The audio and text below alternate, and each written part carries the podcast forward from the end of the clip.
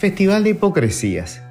Es notable el Festival de Hipocresías que generó la publicación del informe de la Secretaría que investiga el lavado de dinero con respecto a las multimillonarias operaciones financieras del grupo Cartes y la sospecha de que éstas responden a un esquema de blanqueo. Desde las carpas de los afectados dijeron estar escandalizados porque se filtrasen datos confidenciales de una investigación en curso y que esa acción que calificaron de terrorismo de Estado no fuera sino un capítulo más de las sangrientas internas coloradas. Desde el oficialismo aseguraron que se trata de una persecución aséptica y que no son responsables de su publicación. Recordaron que el informe se encuentra ya en manos de la Fiscalía. Lo dicho, un verdadero festival de hipocresías. Por supuesto que las explosivas revelaciones aparecen hoy porque el partido, que lleva casi un siglo en el poder, inició su tradicional y salvaje interna, única ocasión en la que los sectores en pugna sacan a ventilar los trapos sucios de su contraparte. Si no se registraran estas riñas, jamás podríamos enterarnos de las barbaridades que se perpetran bajo la sombra protectora de un Estado inútil, amordazado, rentado o cómplice. La indignación cartista por el uso de un informe confidencial es más falsa que un billete de 3.000. Hace apenas unos años repitieron hasta el vértigo en todos sus medios un documento secreto de la misma Secretaría Antilavado que perjudicaba al entonces presidente del Olimpia, Marco Trovato, con aspiraciones políticas y enemigo íntimo de Horacio Cartes. Todas las acciones de una y otra facción republicana responden al reparto colorado del aparato público.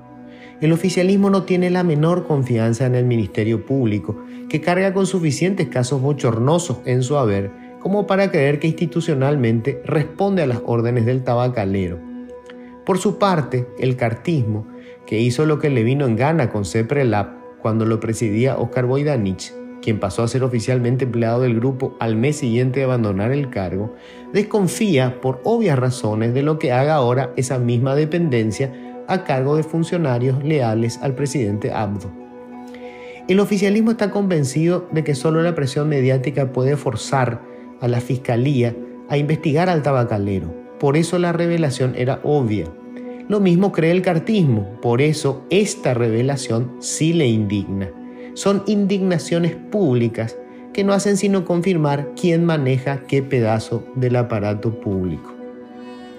En medio de esto se encuentra el ciudadano común, que tiene sobradas razones para desconfiar de ambos. Es la consecuencia atroz de esta disputa. Tampoco nosotros creemos que la justicia vaya a hacer algo salvo que se vea obligada por la contundencia de lo que se publica y su peso en la opinión pública. Con respecto al contenido del informe, es apenas la constatación con números de algo que resulta obvio a la vista. La cantidad astronómica de dinero, la mayor parte en efectivo, que maneja el imperio del expresidente proviene del negocio del cigarrillo. Su producción multiplica hasta el absurdo lo que se puede consumir en el país y lo que exporta oficialmente. El grueso termina en el mercado brasileño, donde solo pudo ingresar de contrabando. En puridad, si les venden a los brasileños en Paraguay y estos lo meten de contrabando a su país, no es su problema. El dinero que le pagan es legítimo y no tiene que blanquearlo. Esta es la versión rápida del cartismo. Pero, si para garantizar la colocación final inventó una red de presuntos compradores que introducen la mercadería al mercado negro brasileño, cobran en efectivo, allí no hay facturas, y luego deben reintroducir ese dinero a nuestro sistema económico, necesita fabricar facturas y crear todo un esquema para ocultar el origen de los fondos. Si fuese así, para sostener el negocio, tendría que usar esas ingentes cantidades de dinero para comprar políticos, jueces, fiscales, policías, medios y periodistas, con lo que terminaría por pudrir todo el sistema democrático. Esta es la versión de sus detractores. ¿En cuál cree usted? Yo por supuesto aguardaré confiado el resultado de la Fiscalía.